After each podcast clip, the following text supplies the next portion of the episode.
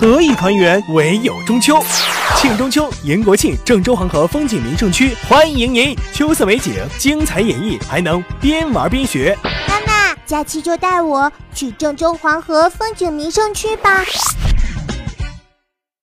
今年的双十一是快递业由量变到质变的一个新实践。在近日于上海举行的双十一物流服务动员会上，中国快递协会副会长兼秘书长孙康说：“按照相关预测，今年双十一产生的快递包裹量将会是近十年来的最高点。